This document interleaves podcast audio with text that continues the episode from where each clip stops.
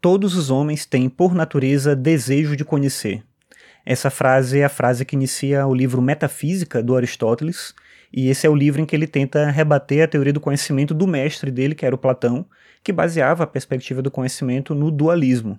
O Aristóteles não pensava assim, e com essa frase inicial ele tanto inicia a ideia, que é óbvia já pela citação de que o que define o ser humano é a capacidade, a vontade de conhecer, como logo depois ele vai desenvolver também a perspectiva de que só o ser humano produz e busca conhecimento. Os outros animais não têm essa mesma capacidade.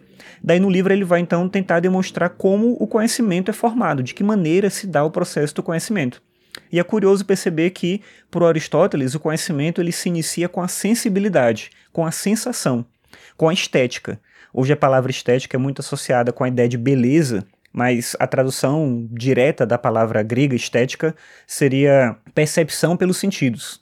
Então a estética é estar com a sensibilidade ativa. Então é perceber o mundo. Então, por exemplo, o calor, o frio, a dor, ou quando você passa a mão em uma superfície, ela é áspera, ela é lisa, ou você escuta um som, tudo isso é sensibilidade. E para Aristóteles, essa é a primeira fonte do conhecimento. Só que o conhecimento ele não se dá em elementos separados, eles são todos um conjunto. Então, da sensibilidade, a gente vai para a memória, que é justamente a nossa capacidade de reter a, a sensibilidade. Então, cada vez que você sente algo, você vai retendo isso na memória e vai construindo um repertório, pouco a pouco, desses elementos da sensibilidade. Com essa repetição, com essa construção desse repertório, como eu falei, a gente vai chegando na terceira etapa, que é a experiência que é justamente uma, uma construção um pouco mais elaborada de desses elementos, de que maneira que você faz algo e percebe a continuidade disso que você fez, a ideia de causa e efeito. Então, a causalidade aliada com a experiência permite um outro elemento, que é a junção justamente da sensação com a memória. E aí se vai para uma quarta etapa, que é a arte. É curioso o uso da palavra arte aqui, porque também a gente não costuma ligar, muita gente não associa a arte diretamente como uma forma de conhecimento, por mais estranho que possa parecer isso.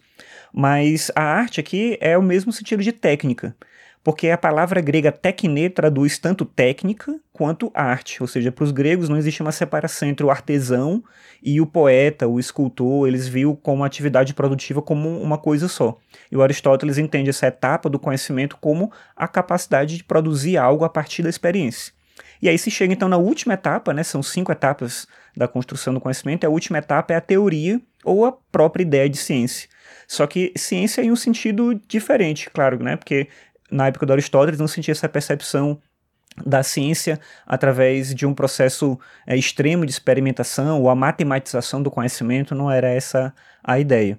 Mas é a ciência justamente no sentido de um conhecimento teórico que tenta compreender todas essas etapas anteriores. O mais interessante de tudo isso que eu acho é o fato de que o conhecimento ele não é uma coisa separada de outras coisas. Na verdade, desde a sensibilidade, passando pela memória, pela experiência, pela arte, até chegar na teoria, a ideia que se sobressai é de que o conhecimento é um processo e não uma separação de qualquer coisa que seja.